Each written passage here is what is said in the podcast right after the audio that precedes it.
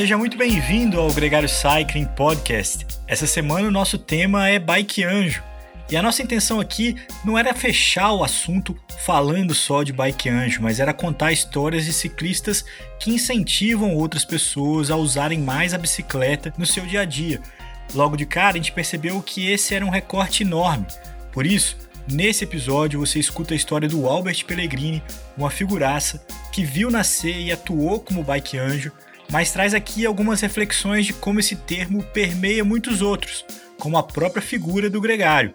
Outra convidada é a Vivian Garelli, uma cicloativista que faz parte da coordenação do Bike Anjo e explica como esse trabalho conecta e encoraja novos ciclistas pelas ruas das cidades de todo o Brasil. Esse episódio vai contar também com um bônus publicado na próxima semana que traz a iniciativa de uma empresa de Santos que decidiu fornecer bicicletas elétricas para os deslocamentos dos seus colaboradores, um complemento legal ao episódio que você escuta agora, Bike Anjo na Gregário Cycling.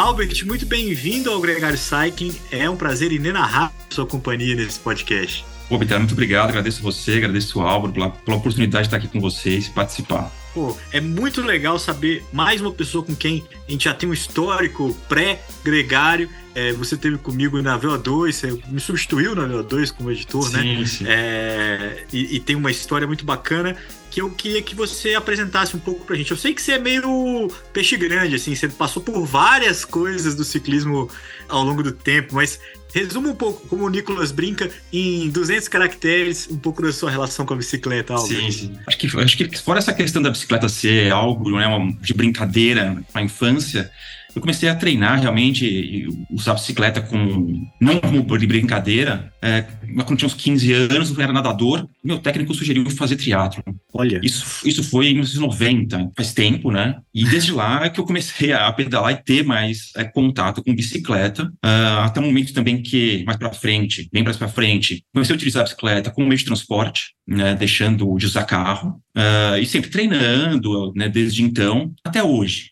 A gente é, também passou com a organização de é, grupos de pedal, né, isso já faz mais de 10 anos, eu acho, é, junto com a Road Bike. Com a Road Bike, né? Eu a gente participou, você lembra, é, exato, com o Capelano, o grande Capelano, é, que a gente fazia, pedalava juntos e tudo mais. E naquele momento até a gente criou uma série também de, de, de protocolos até, também envolvendo essa questão até que a gente vai tratar aqui hoje, né, de, de, de, segurança, de como organizar isso, né, como organizar um pelotão com pessoas de vários níveis e tal. E hoje, atualmente, a gente está com, com o Fuga, que é um clube de ciclismo, que a gente tem pedaços também de vários níveis em estrada, e viagens, é, é, training camps, assim por diante. Um projeto que a gente já contou aqui, já teve outras pessoas com a gente do isso. Fuga, e é sempre entusiasmante. Albert, quando a gente fala aqui de bike anjo, né, e acho que tem uma correlação muito grande com o gregário, porque a atitude do gregário é, no ambiente profissional, é, dá para aprender a ser anjo? Ou tem gente que já nasce Deus e não consegue ser anjo? Uma ótima pergunta, assim. Pô, já foi é, forte. É, foi, foi forte, já começamos assim, num alto nível.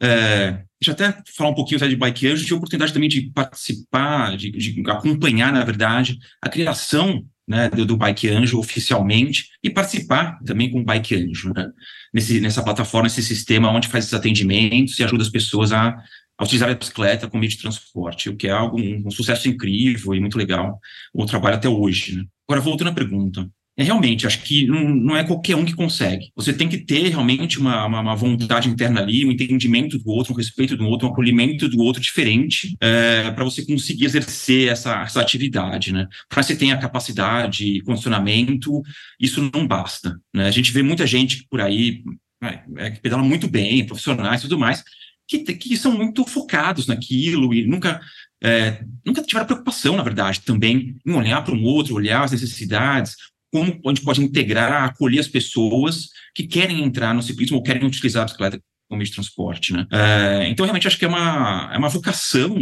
assim, que a gente pode chamar assim, uma vocação de, da pessoa sentir essa necessidade de ajudar o outro. Por quê? O próprio Bike Anjo é uma, é uma, é uma instituição onde quem ajuda, quem participa, não recebe nada, é totalmente voluntário. É, então, a partir é desse é princípio, exatamente, a partir desse princípio, é, não, você não recebe nada em troca. O benefício é você, é, é, é o seu, você é o aprendizado com aquela pessoa. Também você aprende muita coisa é, das necessidades que essas pessoas têm. E essa é a grande dificuldade. Perceber o que as pessoas precisam naquele momento, ouvir ou entender para dar os primeiros passos, as pedaladas. Né? Você entende, é, o Bike Angel é uma instituição, né, tem um grupo de pessoas que se reuniu, se organizou para assessorar e encorajar pessoas que querem se, é, se, se, deslocar pelas cidades usando a bicicleta. Então, isso é uma, é uma orientação que organiza. Mas a ideia do Bike Angel, assim como do Gregário Colbro falou, ela antecede isso, né? Ela é, uma, é um espírito de camaradagem, de dar, dar ali a não falar dar uma mão, porque para quem pedala não é, não é tão eficiente, uhum. mas de estar tá ali ao lado de quem de quem está começando. Você uhum. lembra de como é que você ouviu a primeira vez, a sua reação quando você ouviu a ideia do Bike Anjo e, e a ideia de formalizar isso uhum. para que as pessoas soubessem, né? Porque você depende uhum. de, antes você dependia de ter alguém ao seu lado que tinha esse dom. Agora, se você uhum. pode procurar essa pessoa. Né? Uhum. Isso é muito legal, porque a gente estava dentro de um cenário que é um cenário da bicicletada, que é aquele movimento autônomo de uma pedalada é, na última sexta-feira do mês, não tem organizadores, não tem nada. Eu participava desse movimento e muitas outras pessoas, muitos amigos que eu tenho até hoje participavam. E o Bike nasceu desse movimento. Justamente porque tinham pessoas que queriam participar e não sabiam como ir, não tinham como ir, não tinham a coragem de ir, né? Então, nas redes, na época, é, se começou a, a receber esses, esses, pedidos, a gente falou, não, vamos se organizar, vamos se encontrar em tais lugares, a gente faz tipo um bonde, a gente fala de bonde, faz um bonde, vamos todos juntos, protegidos, né, com, né, com cautela, até o local de encontro, que é a Praça do Ciclista, ali na Paulista. É, então, a partir dessa demanda natural, né, espontânea, que duas pessoas organizaram mais ou menos isso, a princípio sem, sem formalidades, não era uma associação, existia algo formal até, é, mas elas criaram, foi criada uma plataforma onde os voluntários se colocavam à disposição por região e as pessoas procuram, é, que queriam ser atendidas se cadastravam e faziam esse match entre as pessoas. Então, você que mora em tal região, você atendia as pessoas próximas ali, para facilitar. Então, foi nesse, nesse cenário que se criou esse, uh, essa iniciativa. Uh, e aos poucos, o que, que a gente fazia também?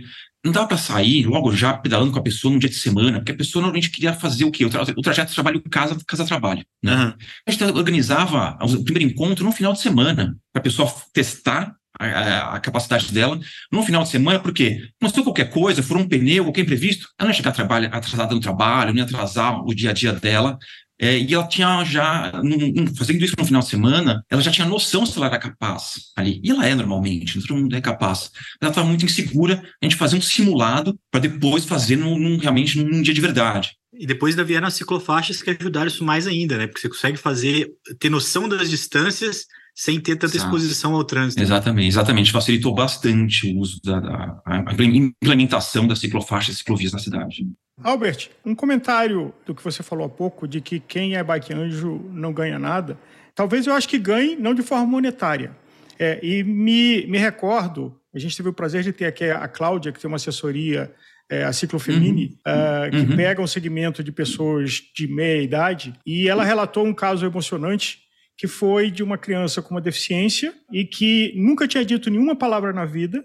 Essa criança, com 15 anos de idade, foi ensinada a andar de bicicleta e que a primeira palavra que saiu da boca dela foi o nome do instrutor que ensinou ela a andar de bicicleta. Esse é o tipo de coisa que não há valor monetário na face do mundo conhecido que premia uhum. isso.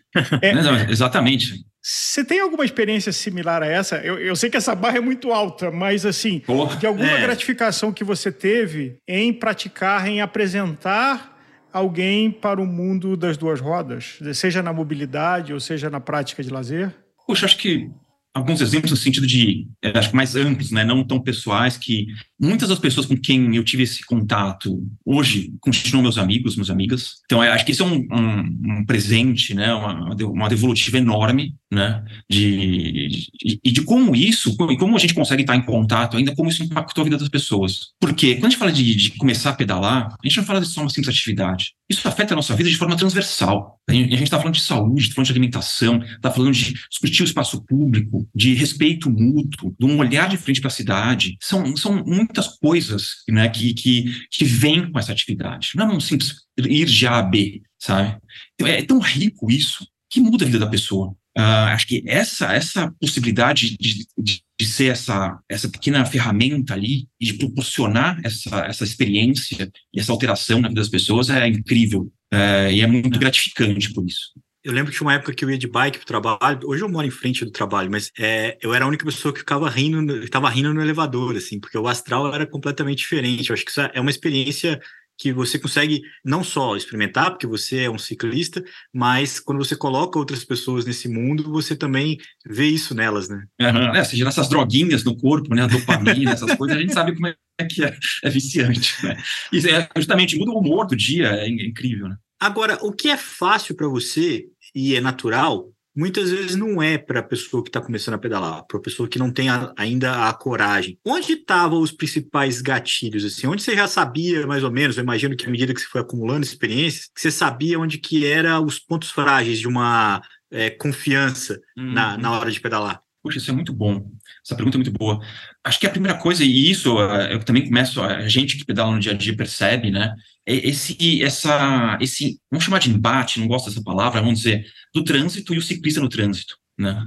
É, porque a gente vive num meio onde as, as ruas, as vias foram criadas para atender uma demanda, a demanda dos carros, dos veículos, né, automotores. E quer dizer o quê? A bicicleta não é vista, ela não é respeitada, não é considerada. Então, quando a pessoa tenta é, entrar nessas, nessas vias, entrar nesse, nesse ambiente, ele é agressivo, né? E esse é, o, esse é o principal medo. A pessoa tem medo, ela não, ela não quer ser agredida, não quer sofrer uma violência. A gente vê a bicicleta na mídia sempre quando acontece alguma desgraça, né? A gente não vê algo bom, um impacto positivo, alguma coisa assim. Uh, então isso gera muito medo. E normalmente esse medo, a gente, obviamente, tem que reconhecer que é algo perigoso, mas não estou dizendo nada do contrário. Mas se você tem um mínimo de conhecimento e de prática aquilo se torna um ambiente tranquilo, né? Dentro então é caos. esse é dentro do caos, exatamente. Não, mas é exatamente isso. Dentro de um caos da cidade, você transforma a, a, a forma de você olhar o trânsito que você não é mais impactado por ele. Você passa por ele, seja por uma ciclovia, uma, ciclo, uma ciclorrota, alguma coisa, ou na própria via mesmo, junto com os carros, você atravessa aqui. Então, é uma, primeiro, a bicicleta é como se fosse água, né? Ela, ela, ela, ela nada para ela, né? Ela vai passando.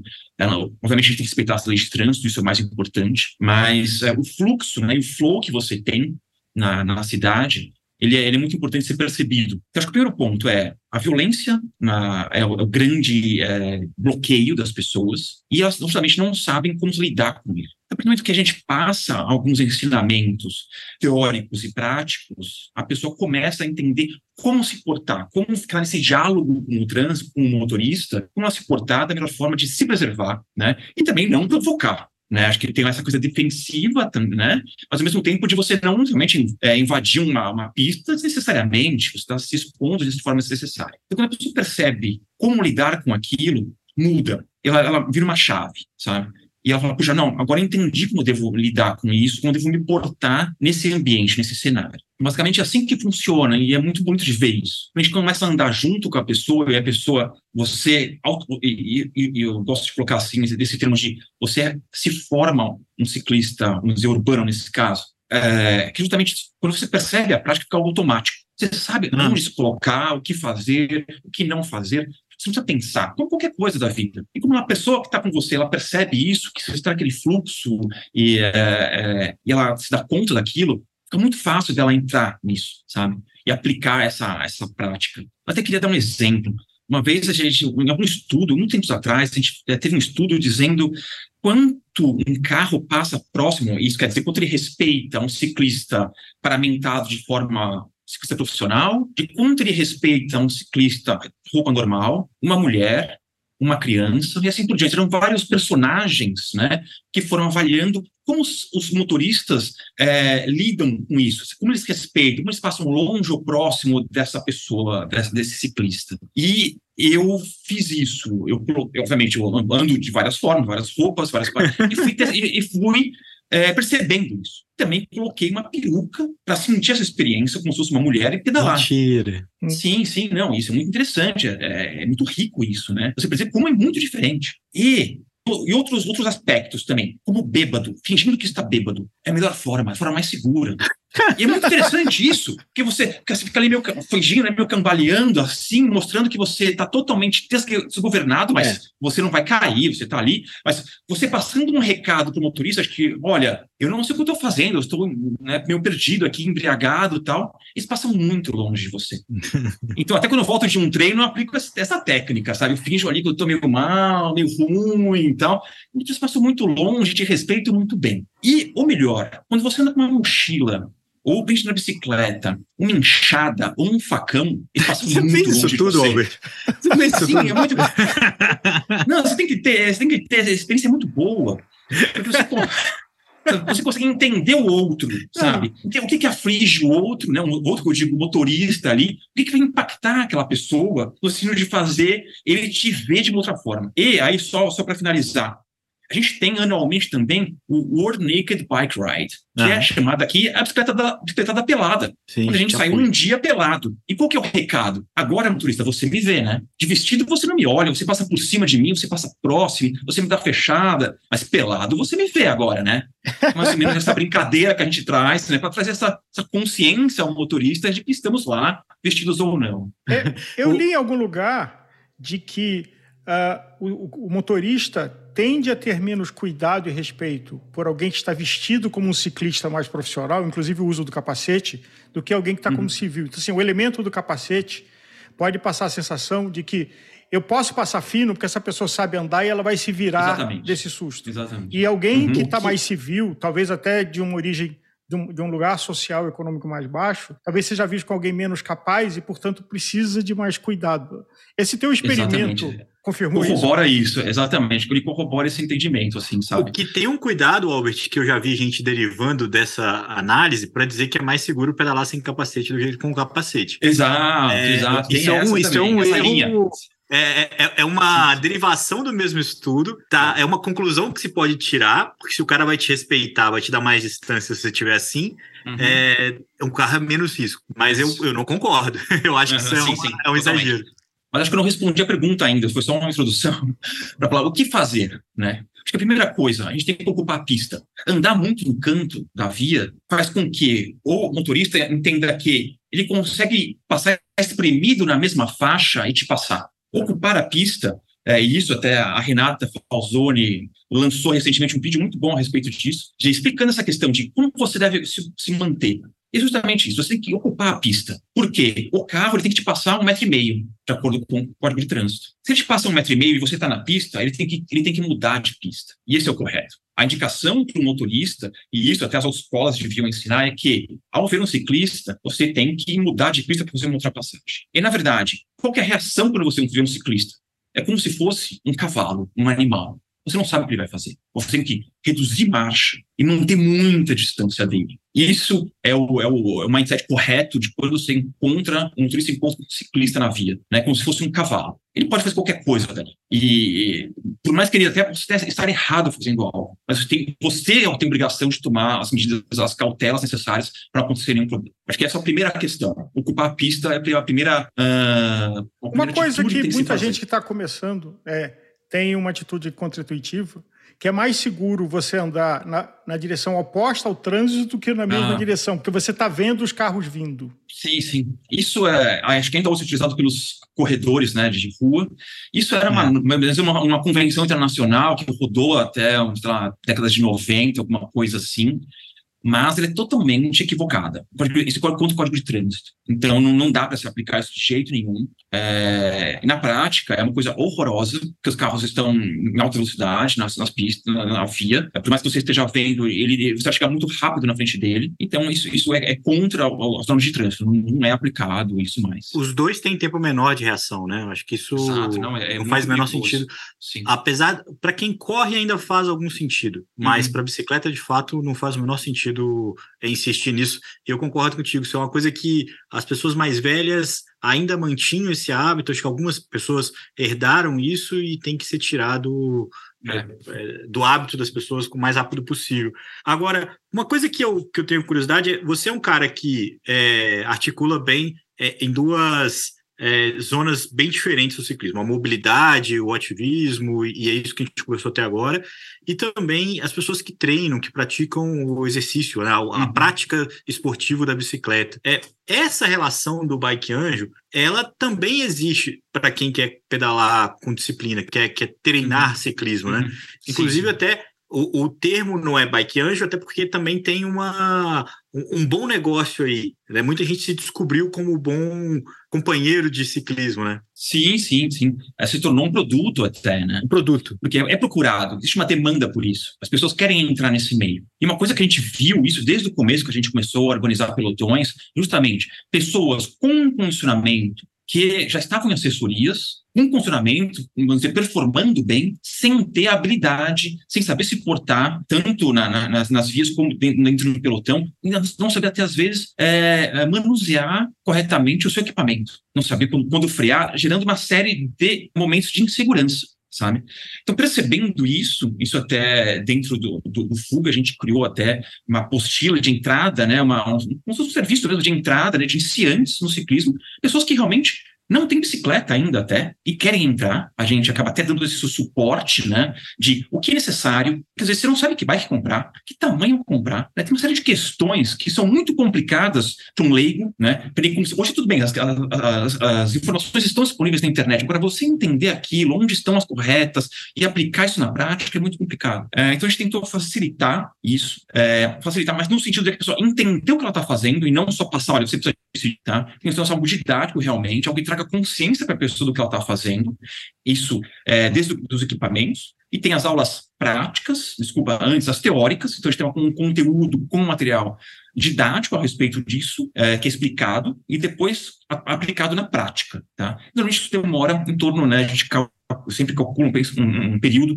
de um mês, para depois a pessoa obviamente, só com a prática ela vai conseguir desenvolver efetivamente isso. Mas nisso ela consegue já entrar nesse mundo do ciclismo. Essa é uma pergunta que a gente deixou passar em relação ao Bike Anjo também. Qual é o tempo, mais ou menos, que você acompanhava uma mesma pessoa uhum. para que ela tivesse autonomia no circuito uhum. casa-trabalho? E, e, aí, se tiver uma, uma referência em relação ao, ao ciclismo esportivo também. Não sei uhum. se tem paralelo. Isso é, muito, isso é, muito, importante, isso é muito importante, porque é, isso vai, de um, vai depender muito de um background da pessoa, da experiência que a pessoa tem já com bicicleta, tá? Então, então, tinha pessoas que já tinham alguma noção, já tinham andado, sabem andar, e era muito mais fácil a evolução. Uh, tinha pessoas que queriam muito. E se você até, tive um caso interessante até, que a pessoa queria muito, mas nossa, eu vou falar isso com, com devido respeito aqui, a pessoa não tinha noção de nada. Foi muito difícil, muito difícil. E até eu comecei a falar, não, você não vai começar a andar na rua, você vai andar em parque, sabe? A gente teve que dar uns passos atrás, assim, falando, não, não, não, para, você não vai começar a andar na rua, a gente teve que mudar e fazer uma coisa personalizada para aquela pessoa, que realmente ela não tinha noção de nada, era muito difícil, ela estava se arriscando demais. Ela, é, e acho que uma coisa importante também, é, a, aqui a gente tem as pessoas que procuram, sabem dirigir carro. E dirigir carro dá noção de tempo e espaço, de como as leis do trânsito funcionam, que ajuda bastante na bicicleta. E às vezes essa pessoa não tinha essa noção. Então estava muito difícil, sabe? Então a gente teve que voltar muitos passos atrás para preparar a pessoa, para realmente elevar ela para fazer o casa-trabalho, o trabalho-casa. Mas normalmente a gente fazia de duas a três acompanhamentos práticos na semana para a pessoa entender, né? A base era essa, de duas a três vezes no máximo. E a pessoa já entendia, a gente já também ajudava mais com as melhores rotas também, isso é uma coisa importante, uma rota então, mais tranquila, sabe? Então a gente montava uma rota melhor para ela, com, ou com menos subidas também, eventualmente, como tinha que fazer. E então, mais ou menos isso, vai de duas. Então, questão, sei lá, de 15 dias, duas semanas, a pessoa já conseguia ter autonomia de, de se virar. Albert, você mencionou uma coisa que me chama a atenção. Quantas pessoas andam de bicicleta sem desenvolver uma percepção periférica? Então, hum. olha só para frente, sem tentar perceber que elementos podem estar do lado. Hum. Assim, isso é um acidente muito comum que acontece, por exemplo, na ciclovia, que alguém simplesmente está pedalando e fala assim: vou fazer uma curva, mas não dá uma Exato. olhada para trás para ver se está vindo um Exato. pelotão. Então, eu acho que ao estar num veículo, qualquer veículo, mas talvez o vício de que num veículo de quatro rodas automotor é menos exigida essa percepção do que num veículo com a fragilidade que é uma bicicleta. Puxa, isso é um, um ponto muito importante, porque, como você disse, a gente percebe isso diariamente nos treinos, na ciclovia, na USP, né? Pessoas estão olhando para frente, fazendo força. sem ter, sem olhar para trás, ver alguma coisa que está acontecendo, você pode fazer uma curva ou não. Isso é diário que a gente vê. E essas pessoas, quando entram num carro, têm a conduta de um motorista normal. Olha o retrovisor, vê tudo e tudo mais, né? É, acho que essa, essa, essa diferença é muito estranha. A pessoa sai de um veículo, entra em outro, perde isso. Eu acho que não, Albert. Estou discordando de você. Não, porque o cara, o cara que está no carro hoje, ele está ouvindo a música, ele está no celular, ah, tá. ele, está ele tá completamente distraído. Ele não está tão concentrado tá, entendi, assim. Entendi. E aí, quando ele traz isso para a bicicleta, tudo que é mais delicado nessa, nessa relação de, de um buraco, você pode passar com um carro num buraco. O, o, o carro que exato, vai cair no exato. buraco, assim, tipo, exato, você não vai sentir isso. Tem amortecedor, exato. É, e, e o, a bicicleta é mais sutil nisso. E é justamente isso que eu queria te perguntar, porque eu acho que as pessoas que você ajudou a passar, né, fazer uma transição do carro para bike, por exemplo, elas devem ter trazido a mentalidade do carro, da, da tensão de não dar passagem, de estar tá atrasado, de estar tá no congestionamento, de estar tá não sei o quê, para a bicicleta, que demora um tempo para desligar também. Puxa, então. Para mudar a mentalidade. Não, essa, exatamente. Essa, a mentalidade do carro normalmente vai para a bicicleta. É, as pessoas na bicicleta, que seja dentro de moto urbano, se tornam agressivas. A gente vê muito isso. Outro dia me deparei com uma, com uma moça, uma experiência que foi para mim assustadora. Eu estava voltando do treino, ciclovia ali, sabe? Sem carro, sem nada, ciclovia ali na Pedroso. Uma, uma, uma moça com uma bike elétrica me passou, indo trabalhar, ela estava vestida, social, formal e tal, mas ela andava rápido, uma bike elétrica. Ele tem o quê? Pedestres andando, a gente está acostumado com pedestres, né? Uhum. Então, ali usando aquele espaço também, e tem que ser usado. Por mais que seja uma ciclovia, é, é um espaço. A, a, gente tem carência, o pedestre tem carência de onde andar. E a gente tem que entender isso. Nós, um dia também tivemos carência, a gente não tinha onde andar ali. Agora a gente tem, sabe? A gente tem que andar e respeitar os pedestres ali. E ela passou por um pedestre e falou palavras assim, não, não digo xingou, mas ah, vai para a calçada, sai daqui, é uma coisa agressiva. E a moça muito fina andando ali, isso me assustou. Eu acelerei e fui falar com ela. E, puxa, que você você não pode fazer. Por que você está falando assim com aquela pessoa, aquele pedestre, né? E, e, era justamente isso, era um motorista ali, né? sabe, que estava falando. E ela falou: não, porque uma vez eu quase me deu um, um pedestre quase me derrubou. Você está andando 40 por hora na ciclovia, você não pode andar assim na ciclovia. tá você está errada. Mas eu não vou mudar a mentalidade daquela pessoa naquele, naqueles hum. segundos que eu estou falando com ela ali, sabe? Era uma atitude totalmente agressiva vinda do, do, carro ali. E, gente, e não só essa pessoa, é só um exemplo, isso é, é comum, é muito costumeiro a gente ver isso no pelotão e fora do pelotão na, na, no mundo urbano. Seria curioso ver a reação dela de um carro mandando ela sair da rua de bicicleta. Né? Não, eu já filosofei bastante sobre isso. É, é, é, você ter a mesma empatia por um pedestre na ciclovia, é um corredor na ciclovia, que você deseja que um motorista de ônibus tenha por você exato, na via que não exato. tem ciclovia. É, ah, mas quantos motoristas pode, de ônibus vão reclamar que aquele um dia o ciclista entrou na frente dele e não sei o quê? como justificativo para ser grosseiro. É, é, a mesma coisa, é a mesma. Você não pode esperar é, empatia de um veículo a 50, 60 km por hora e não conseguir ter de um pedestre a oito. Assim, acho que é uma, uma contradição muito grande você não conseguir conviver. Só lembrando que está no Código Nacional de Trânsito, né? O menor tem Perfeito. prevalência sobre o maior. Exatamente. Então, o pedestre não, tem prioridade é sobre a bicicleta, que tem sobre a moto, exato, sobre o automóvel, sobre o caminhão. Sobre é uma obrigação. Perfeito. É. e, e por mais que por mais que um corredor poderia ter outros lugares para correr, assim como o ciclista também não precisaria passar, sei lá, pela marginal, por uma via expressa. Ou... Exatamente. Mas, é uma realidade. Tá... É uma, é uma realidade. que a gente tem que conviver com ela e respeitar Exato. os demais. Não tem o que falar.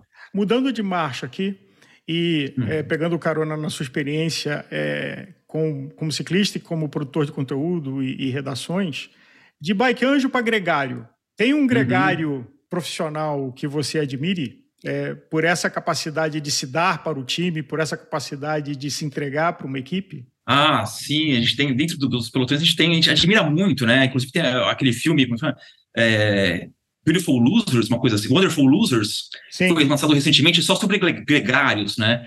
que, de como essa atividade é, é, penosa, né? Como eles nunca estão no pódio, mas eles fazem tudo acontecer, né? Que é uma atividade muito linda, assim. Eu vou agora eu vou me fugir o nome, eu, puxa vida. Aquele alemão que aposentou há pouco tempo da Trek, me fugiu o nome dele agora. Voigt? Jans Voigt. Voigt, John Voigt, é, Jans Voigt. Jans Voigt. Que é, é, teve até no Brasil que, aqui. É, teve no Brasil, não, eu, eu encontrei, encontrei com, com ele também. É, Shut Up Legs, ele tem a famosa fala do Shut Up Legs. Sempre, né? É Shut Up Legs, é. É um mito, né? Tem o Top Cap ali com essa frase ele é realmente a gente vê o, ele caindo, descendo alguma aquele momento que ele cai, ele pega uma bicicleta da, da Mavic, aí que é totalmente fora do tamanho dele para ele chegar, tudo sangrando. Ele tem uma, uma, força, uma energia que justamente traduz, né, a questão do, do gregário assim, né? Ele, ele tinha essa, essa vocação nata ali, sempre fazendo isso, é muito, muito bonito isso. Agora, uhum. sobre a satisfação de, de trazer gente para o pedal, de encorajar a gente para pedalar na rua, e isso é, é uma baita de um gregário, né? O cara colocou uma pessoa a mais no trânsito, uma pessoa a mais na ciclovia, uma pessoa a mais na estrada. Como é que você recomendaria alguém a fazer isso, a incentivar outras pessoas a pedalar? Como é que você é, é, estimularia essa, hum essa amplificação. Nossa, é difícil isso, é difícil. Apesar que eu tenho essa questão, é, é um mix de feelings, porque por mais que a gente queira ocupar o espaço, ocupar a rua, ocupar as, é, é, pelotões, ver pelotões grandes por aí, ver o ciclismo né, com força, é, a gente sabe da nossa realidade como é difícil isso, como é agressivo. Então, normalmente, estou é, até brincando aqui, mas quando, quando pergunto para mim como é que eu faço, eu falo, não faça. Não faça tempo ciclismo, sabe? É agressivo, sabe? Você vai se estressar, vai ser difícil. É, nossa, tem que acordar cedo também para treinar, se quiser treinar. Tá. Pra você ver realmente se a pessoa tem vontade, primeira coisa, sabe? Porque o que a gente vê também é muita gente entrando e saindo, assim, sabe? Então, é, a pessoa tem que realmente ter uma força de vontade para enfrentar uma série de obstáculos. Mas, é, é, mas eu sempre falo assim, tudo bem, você quer entrar? Tudo bem. É, vai ser difícil, não vou falar que ah, a gente vai sair aqui, vamos se divertir logo na primeira saída, primeiro pedal. Não, isso é dia a dia, sabe? Entra gente nova lá no, no fuga, está começando, a gente tem que segurar as pessoas, as pessoas querem ir para a estrada, sabe? Fala, não, não, amigo, você não vai para a estrada, você vai dar comigo aqui na USP durante, um, sei lá, duas semanas, um mês. Aí eu, aí eu vou falar para você, não, agora você vai para estrada, vamos juntos também para estrada, sabe? Então, é, eu, eu, eu não, não, incentivo muito assim, sabe? Eu tenho que segurar, porque as pessoas já vêm com muita empolgação. Então, às vezes, eu tenho, eu tenho que segurar as pessoas. Tá falando, não, não, você não vai entrar assim no ciclismo, tá? Você vai ter que aprender um monte de coisas antes, tá? E você está pronto para isso? Você quer mesmo? Não, eu quero, tá? Então vai ser difícil, vai ser chato, tá? Porque eu vou te falar, o que eu vou te passar, eu vou te encher o saco. É algo chato mesmo. A gente vai repetir, às vezes, os mesmos trajetos, algumas vezes, aqui dentro da USP, dentro da ciclovia, até você perceber como funcionam as coisas, tá? Então não é algo só divertido, ah, a gente vê o ciclismo, as pessoas, né, os, né, nas redes, as pessoas postando coisas, só coisas bonitas, né? aquilo realmente vai existir algum momento. Eu te prometo que você vai se divertir muito, mas não agora, tá? Então são fases. Agora você vai ter que realmente camelar um pouco, vai ter que aprender uma série de coisas, para depois você ser capaz, ser hábil a se divertir de forma segura. Seja na, que nem o Bike Anjo, que é aquela fase que tem que ser uma, uma aprovação e tudo mais, uma iniciação, vamos chamar assim, como na estrada, tem que passar por isso. Maneiríssimo, cara. Tem que cair para aprender? Tem uma lenda que eu já ouvi de que antes de 12 tombos você não pode dizer que é Exato. Ah, eu ia repetir isso agora.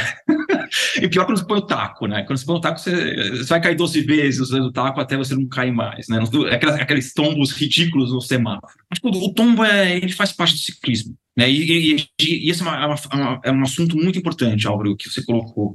Porque não dá para prometer que a pessoa não vai se machucar, não vai cair. Né? E essa é a primeira coisa que eu falo. Quando a pessoa vem muito afoita, eu falo, cara, segura, vai tranquilo. Por quê? Se cair aqui, são três meses parados, cara. Você quer uma clavícula, está lascado. A gente não quer isso. Eu quero ver você pedalando. Tá?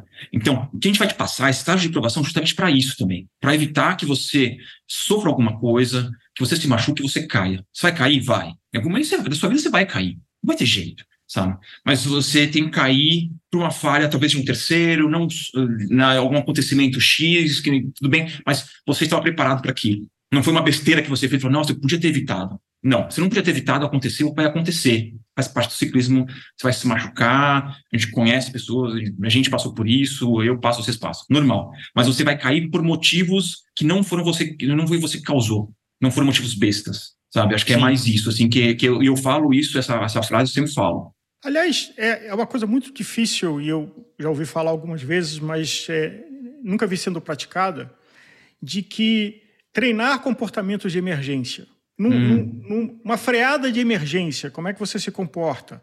Na hora que você cair, como é que você cai?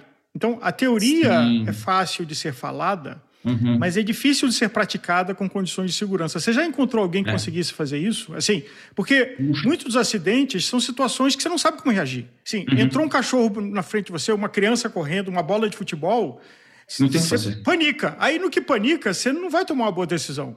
Uhum. Mas tem uma coisa interessante que é justamente ou realmente te derrubam, ou você cai por antecedência. Né? Tem essa questão também. Você vê uma coisa acontecendo e você freia demais e você cai, não você vai ah, cair. No pelotão, isso é bem isso acontece TV, demais, é bem fácil de perceber. Exatamente. Né? Mas uma vez, eu, esse assunto é muito legal, que uma vez eu vi uma, um movimento de um ciclista com quem eu tive a oportunidade de andar e aprendi muito. Vocês, acho que vocês conhecem o Patricão. Ele é um ciclista Azevedo? excepcional, exatamente. Ah. É um ah. ciclista excepcional, e eu vi uma, um movimento dele uma vez. A gente estava numa estrada, na, na Carvalho Pinto, e caiu alguma coisa de uma bicicleta, alguma coisa caiu. A gente estava no final do pelotão e quicou. Ele teve a, a rapidez de perceber e conseguir pegar isso no movimento, no chão. No chão, assim, esse objeto estava em movimento ainda e conseguiu pegar no chão e trazer, assim, sabe? É uma coisa que a gente já tem que parar para pegar lá atrás. E ele fez isso com naturalidade. Falei, meu Deus do céu, o que, que, que, aconteceu? Eu não consegui entender o que aconteceu. Foi algo tão natural e rápido para ele, ele, assim, ele, não, ele não mexeu um músculo. Foi um movimento totalmente harmônico, ele salvou alguma coisa ali, que ia cair. Não era coisa de valor, nada assim, sabe? Mas é, me surpreendeu tanto aquele movimento que realmente falei, nossa, que diferença. É, eu nunca vou chegar a esse nível de uma experiência de uma coisa que é uma, é uma sinapse tão rápida, que já tá para ele é tão simples e eu nunca vou ter. Foi algo lindo, assim, nossa. É... não, realmente, eu, eu, eu, eu, fico arrepiado de falar, porque é, é algo tão bonito ver isso, uma pessoa que tem essa capacidade, né? Sim, sim. E agora, como, como fazer isso? Que é mais a, somente a prática que vai nos trazer isso, né? né? É uma capacidade de você conseguir prever movimentos, prever coisas, se antecipar né? E se proteger, evitar uma queda, evitar alguma coisa. Mas acho que experiência, e, né? Mas é uma coisa que você não, muito, muito, você nem incentivaria anos. alguém a fazer também. Exatamente, eu, eu, exatamente. eu, não recomendaria alguém praticar fazer isso, porque a chance de. de não, não. Um não eu, eu, faço, eu faço uma prática, depois eu falo a respeito, que faz parte da minha parte de iniciação. Mas uma coisa eu vi também do Patrick fazendo, que a gente estava também numa estrada, também é, tinha uma pessoa andando com a gente, também talvez com um, um pouco de pouca experiência, e passou por cima de algum obstáculo e caiu. Caiu para a pista aquela situação que a gente não quer que aconteça.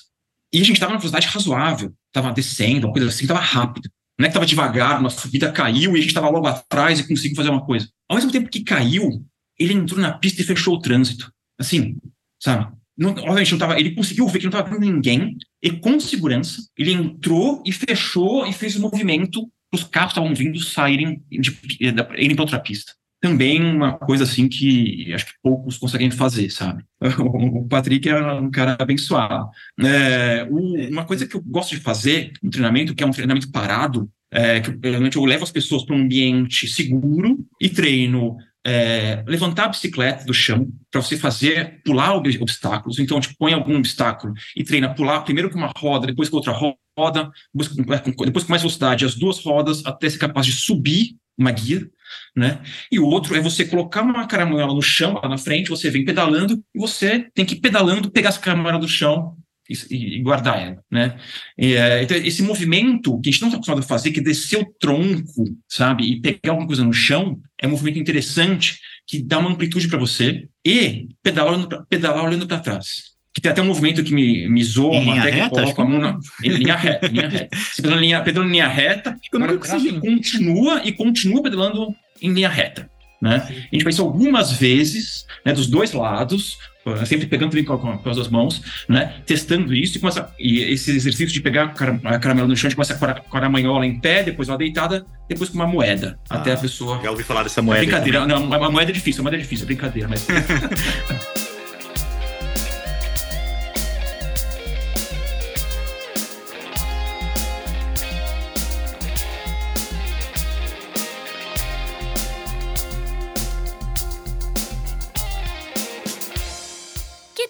um pôster com a arte desse episódio. As ilustrações do Hudson Malta podem decorar sua casa.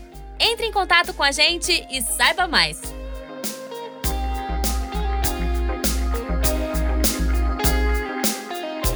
Você acabou de ouvir o Albert Pellegrini e agora a gente segue o episódio Bike Anjo com a participação da Vivian Garelli, ela é colaboradora do projeto e explica as premissas básicas dessa ideia tão legal que ajuda tanta gente a se encorajar a pedalar pelas ruas da cidade. Se liga!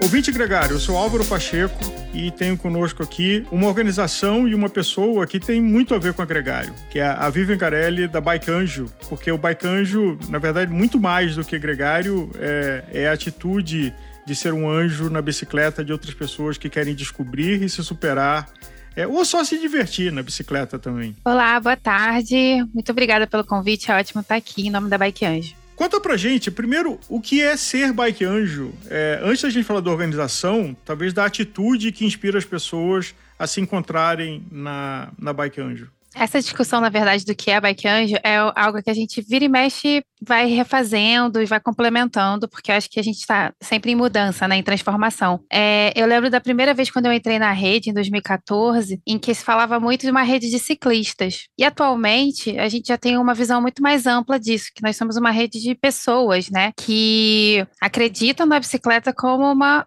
ferramenta de transformação. Então, não necessariamente você precisa se considerar ciclista ou já estar pedalando para fazer parte da rede, para fazer parte da Bike Anjo. Então, muitas pessoas ali, elas vêm contribuir, né, como trabalho voluntário com o que elas têm para contribuir. Pode ser ensinando a pedalar, mas também de outras formas. Às vezes alguém quer fazer um vídeo legal, sabe, quer divulgar nas redes sociais dela, às vezes só de comentar com alguém sobre a organização, sobre bicicleta de uma maneira geral, isso já faz com que gere um interesse sobre pedalar e eu acho que a partir daí a, tra a transformação das cidades já começa. E acho que você traz um ponto importante de que é ressignificar a palavra ciclista, porque às vezes a gente associa com alguém de performance, de treino, e tem trabalho, como uh, todo mundo que faz ciclologística, que trabalha com ciclologística, diversão de quem simplesmente sai para passear, sozinho, com a família. É, e eu acho que na hora que você abre esse significado, é, o ciclismo fica mais rico, né? Nossa, com certeza. Isso, inclusive, foi um ponto de investigação meu pessoal, né? Na minha formação, eu sou antropóloga, e no meu mestrado foi sobre bicicleta, foi sobre como as mulheres se movem de bike aqui na cidade de Niterói, no Rio. E uma coisa que eu sempre perguntava para quem eu entrevistava era se a pessoa se considerava ciclista. E as respostas são muito plurais, assim. Tem algumas pessoas, não, eu não sou ciclista, eu ando todo dia de bike, eu ué. Aí outra pessoa falava assim, ah, não, eu sou bicicleteiro, porque eu não, é, nessa sensação de não usar uma roupa de ciclismo, não fazer algo de performance, né? E assim como eu já ouvi termo bicicleteiro de uma forma também, dependendo da região do Brasil também, de uma forma um pouco acusatória. Então, assim, a, a forma como as pessoas se identificam com a bicicleta, ela é muito plural. Então, quando a gente abre o leque para é, pessoas que usam a bicicleta como ferramenta de transformação, eu acho que a gente abarca todas essas experiências, porque a pessoa pode ter um posicionamento mais de utilizar a bicicleta como uma ferramenta de política, política, mas ela também pode só passear no dia a dia e ela já está contribuindo para o meio ambiente, né? Ela já tem, já está contribuindo com o uso da bicicleta de várias outras formas para a saúde, enfim, menos impacto de gás carbônico. Ela pode estar tá usando para o lazer, pode ser uma forma de cultural, de ensinar alguém, enfim, é, é tão plural, né? É tão interessante. E como a Bike Angel, ela está em vários lugares, a gente tem essa preocupação de ter, de tentar sempre agregar mesmo é, todas as formas de, de uso da bicicleta e todas, a, todas as possibilidades de impacto cultural mesmo dela. E a história da Bike Anjo como organização? Então, um grupo de amigos começou a frequentar as, as pedaladas à massa crítica, né? A bicicletada, que acontece em várias cidades do mundo, do Brasil também, em São Paulo, em 2010. E eles começaram a reparar que algumas pessoas queriam até fazer parte desse movimento, mas eles, as pessoas não tinham muita destreza né, na rua com a bike, assim, tinham um pouquinho de dificuldade. Eles começaram a ajudar algumas pessoas próximas, que começaram a indicar outras pessoas. Eles foram criar um blog para as pessoas pedirem lá no, no formulário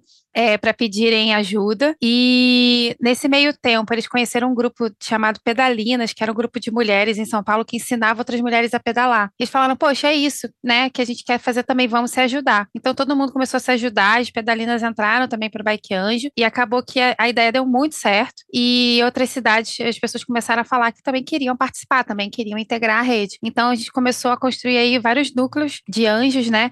E hoje em dia a gente fala anjos, anjas, anjos, enfim, como as pessoas identificarem aí dentro desse espectro. E essa ideia deu super certo. De 2010 para cá, a gente tem construído uma plataforma, né, um site, é, para poder receber pedidos de ajuda, de acompanhamento no trânsito, é, de indicação de rota e também de aprender a pedalar do zero mesmo. Hoje em dia a gente tem aí mais de 8 mil anjos cadastrados na nossa plataforma. É Qual é o site? Caramba. bikeanjo.org. No bikeanjo.org você pode é, pedir uma ajuda, que você quer encontrar um anjo para chegar no mundo da bicicleta, para fazer alguma coisa que você está querendo. Não é uma assessoria esportiva, não é uma relação comercial. É, é um é. trabalho voluntário. É um trabalho voluntário. O que a gente faz é sempre a nossa diretriz é: se alguém está pedindo ajuda, uma pessoa física, a gente ajuda voluntariamente. E aí o trabalho ele é todo voluntário. Apenas na, no caso de parceria é que a gente aproveita para poder aí colocar os custos de, da associação, né? Porque a gente se formalizou nesses últimos anos até para poder conseguir alcançar mais pessoas, né? Fazer projetos além do ensinar a pedalar também, usando a bicicleta como uma ferramenta cultural mesmo. E a partir disso a gente faz esse, essa divisão todo mundo trabalha voluntário e a gente só faz parceria, né, patrocínio, para poder a gente manter aí a, a nossa plataforma, né, nosso site online, para a gente poder aí, é, trazer mais pessoas, fazer mais atividades, comprar materiais, enfim, entre várias campanhas, a gente tem campanha de doação de bike, enfim, a ideia é sempre essa de a gente usar para multiplicar mesmo, como uma associação de sem fins lucrativos mesmo.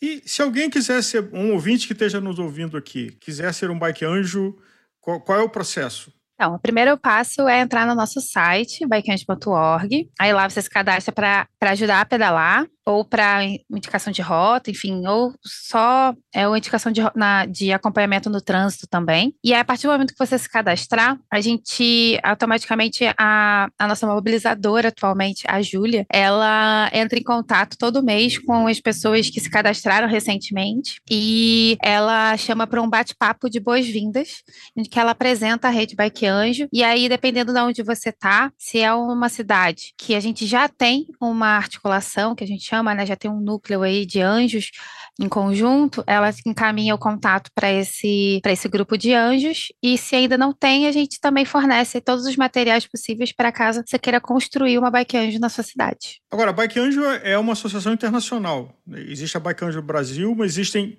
Existe uma Bike Anjo global? Existem.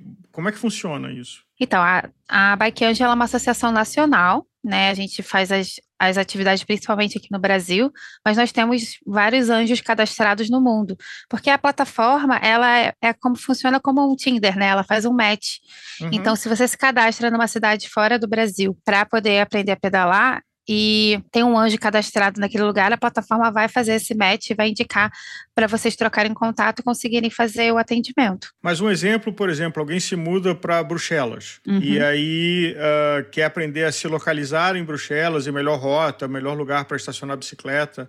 Então entra, poderia entrar na plataforma, identificar se tem um bike anjo que seja residente em Bruxelas e aí esse contato é feito para ter essa ajuda? Ele é, o match ele é feito automaticamente pelo site. Ele faz por geolocalização, ele te, te joga para um contato com a pessoa que está mais próxima de você. Então, se você se cadastra em Bruxelas, se tiver um anjo em Bruxelas, ele vai te te colocar em contato direto com essa pessoa e vocês vão trocar mensagem pelo site mesmo, que aí não, não, é, né, não gera nenhum, nenhuma questão ali pelo site mesmo, você consegue trocar contato e combinar aí para resolver a, o atendimento, seja presencialmente ou não. E o calendário da Bike Anjo, por exemplo, estamos começando o ano aqui, 2023.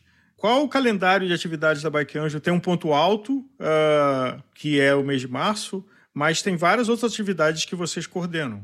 Sim, a gente tem algumas, é, algumas atividades é, bem é, que são os nossos pilares, né? Que são as bike anjas, que normalmente a gente faz atividades em março, né? Pelo Dia Internacional da Mulher e também pela Marcha das Mulheres, enfim, tem algumas ações que são feitas para trazer mais mulheres para pedalar, a gente ainda é minoria, né? Então, é, apresentar esse universo e incentivar, né, principalmente a, a, continuidade, né, do uso da bike na cidade. A gente tem em maio o Dia de Bike ao Trabalho, né? Esse é um, um um, uma data que ela é comemorada mundialmente. Aqui no Brasil, quem puxa essa atividade é a Bike Anjo, e a gente uhum. tem faz várias atividades pontuais né, nas, em diferentes cidades. É, a gente tem palestra com empresas, a gente tem os bondes de bike, né, que a gente faz um caminho até a, a alguma empresa determinada, ou, ou, escolhe um ponto em comum que tem um grande fluxo né, de ciclistas no, nos horários de pico, assim, e oferece ajuda de acompanhamento até esse local para as pessoas, né? Então, tudo isso é feito de, em, nas cidades diferentes também, tem, cada uma tem o seu calendário próprio de, de ações. É, a gente também tem em setembro o Dia Mundial Sem Carro, que Normalmente a gente tem essa incidência de palestras, tem também é o dia que a gente tenta fazer uma campanha para os motoristas, né, para que nesse dia eles deixem de usar o carro e usem não só a bicicleta, mas às vezes a pé também, enfim, outros modos de transporte. Também tem o famoso inter desafio intermodal, aposta uma corrida aí é, de diferentes modais. Em geral, a bicicleta é uma das ganhadoras, nas cidades. E a gente também tem no calendário em novembro, que é o aniversário da Bike Anjo, e a gente faz uma super atividade chamada EBAM, né? Nossa atividade de ensinar a pedalar se chama EBA. Então, o EBAM uhum. é esse grande EBA que a gente tenta, na mesma data, no mesmo final de semana, atender o maior número de pessoas possíveis. E aí tem bolo, tem docinho, tem festa, tem comemoração, e é sempre muito gostoso, especialmente agora, depois da pandemia, voltar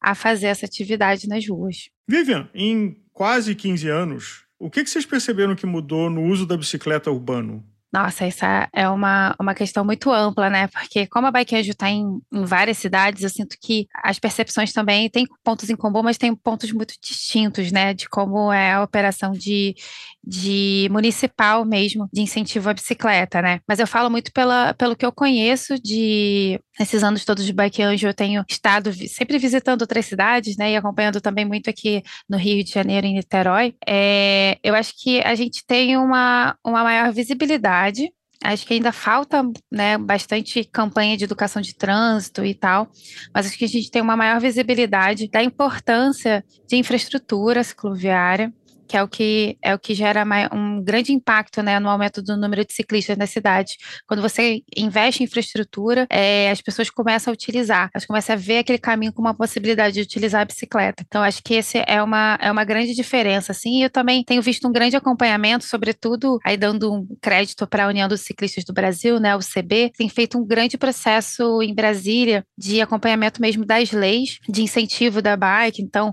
todo o processo lá de, de imposto, de classificação, né? Agora a gente tem, por exemplo, é, ciclomotor, né? A gente tem outros, outras categorias é, no trânsito que têm que ser regularizadas. E eu acho que o que a gente tem é um aumento né, do número de ciclistas nas ruas, é, mas uma grande visibilidade desses ciclistas que já existem, né? Porque é, eu acredito muito que na periferia, por exemplo, as pessoas sempre andaram muito de bike, né? Então, o que a gente tem, acho que cada vez mais é um aumento do número de pessoas, de concentração de população, e que necessita de maiores obras para que o, o trânsito mesmo, né, o transitar da cidade, seja possível. E com isso, o investimento nessas né, nessas infraestruturas cicloviárias e a visibilidade da importância delas tem ganhado espaço literalmente, né, nas obras, enfim. E eu acho que isso é o maior incentivo para que as pessoas se sintam seguras para pedalar. Sublinhando isso, nós fizemos um programa sobre é, bike messengers, os profissionais que trabalham com micrologística de bicicleta, e tem um dado que não faz sentido, mas quando você pensa ele faz sentido, de que esses profissionais, da sua casa até o primeiro ponto de trabalho, não usam a bicicleta, porque não tem uma infraestrutura, então eles precisam usar de outros modais de transporte, porque essa infraestrutura cicloviária é, ainda tem muito que melhorar. A cidade de São Paulo, ela é boa, mas ainda tem muita oportunidade. O resto do Brasil, às vezes você vê ciclovias que foram inauguradas por uma eleição e depois abandonadas e, e não cuidadas. O que fica um proveira eu, numa cidade que eu fui há algum tempo atrás, é, a cidade inteira não incorporou a ciclovia e você via que virou estacionamento, assim, sem nenhum tipo de constrangimento. A faixa da ciclovia inteira ocupada por carro estacionado.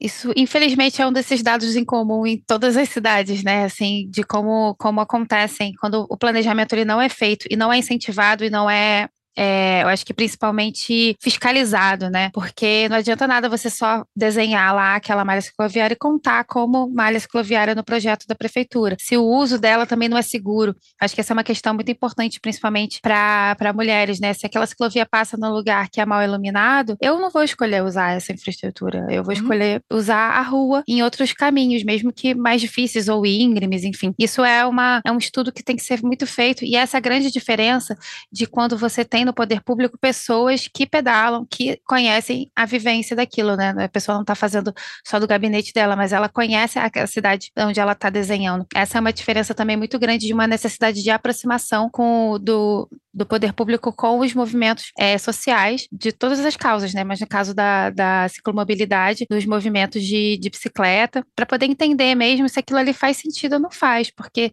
se a ciclovia for desenhada e depois ela não for utilizada, ela pode dar um caráter de abandono e aí, inclusive, ser utilizada como marketing contrário, né?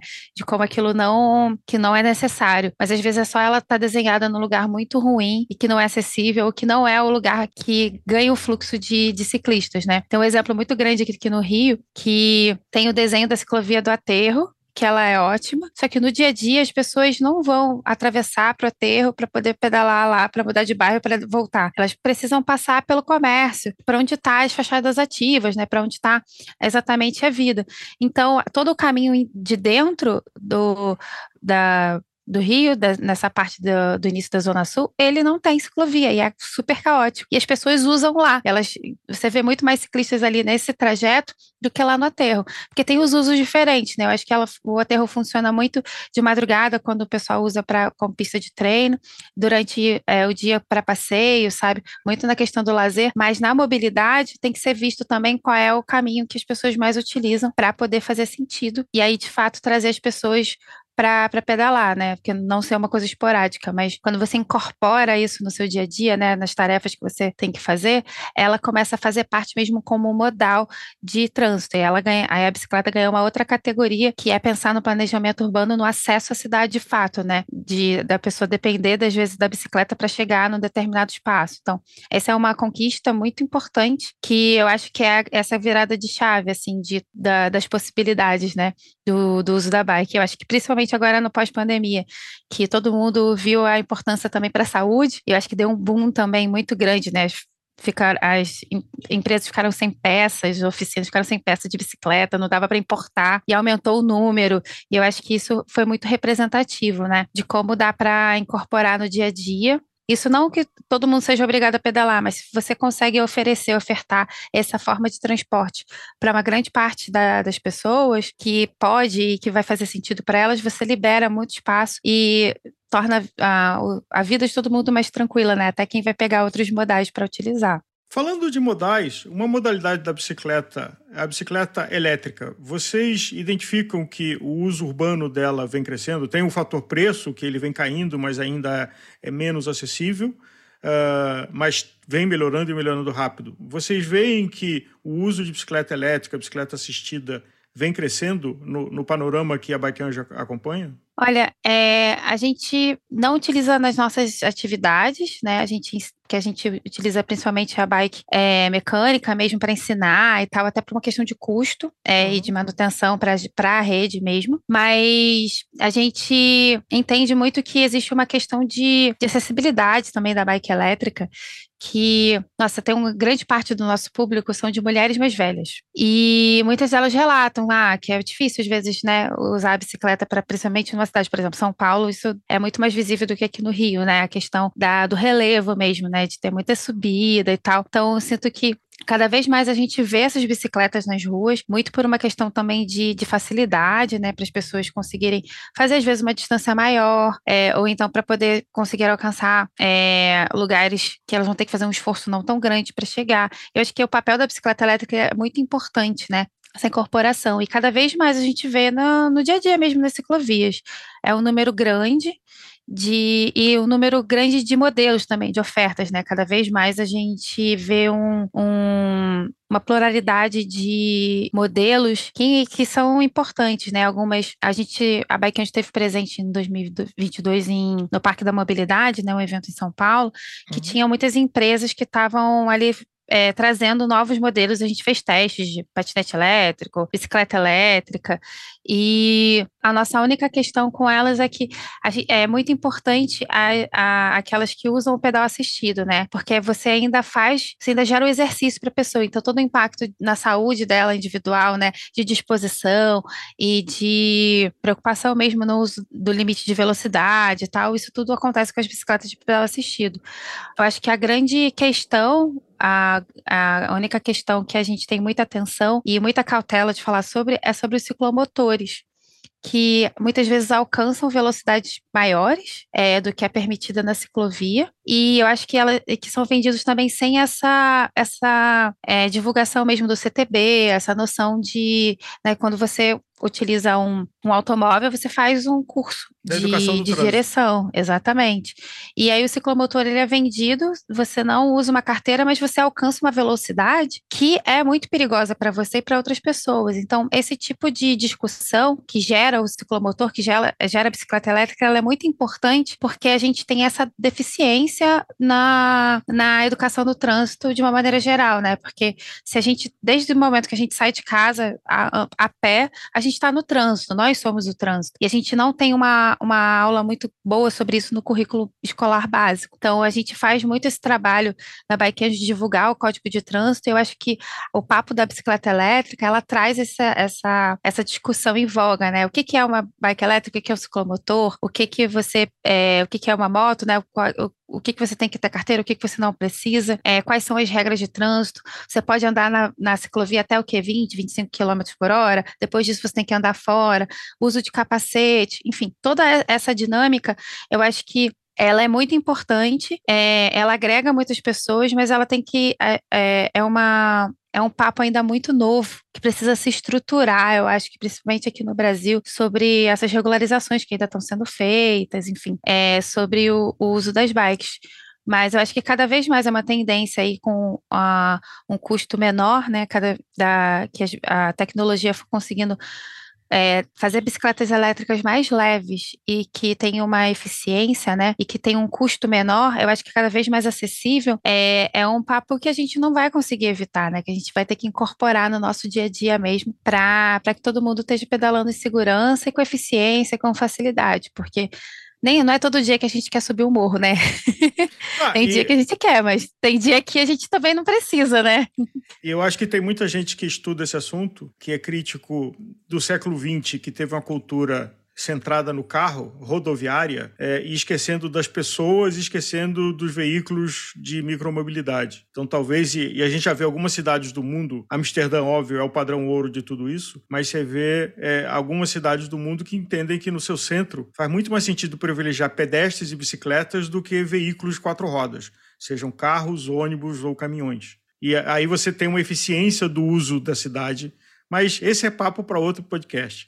Uhum. Uh, Vivian, de novo, se você puder dar o site da Bike Anjo para quem está nos ouvindo aqui, queira ou achar um anjo ou ser anjo.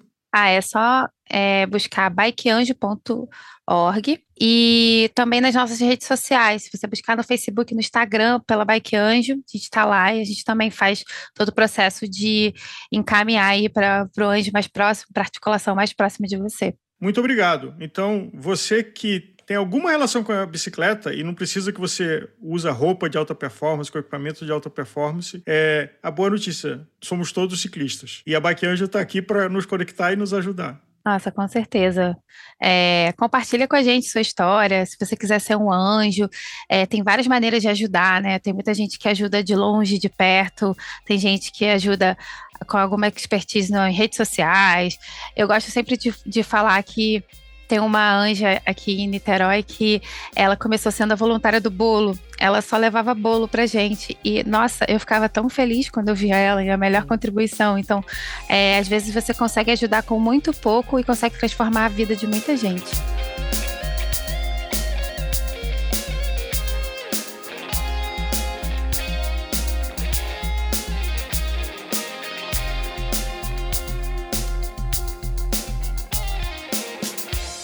Muito bem, com esse apelo da Vivian Garelli, chega ao final de mais um episódio. Participe do Bike Anjo e, mais do que isso, compartilhe conosco as suas impressões de como é importante ajudar outras pessoas a começarem a pedalar. Conte as suas experiências, conte as boas histórias. A gente vai ter um prazer enorme de ouvir e, quem sabe, trazer outras experiências aqui também no podcast no futuro próximo. Muito obrigado a você que ouviu esse episódio até o final. Lembrando que toda sexta-feira a gente tem um episódio novo por aqui, sempre um tema diverso, interessante e dedicado a quem é apaixonado pela bicicleta. Um grande abraço para você e até a próxima!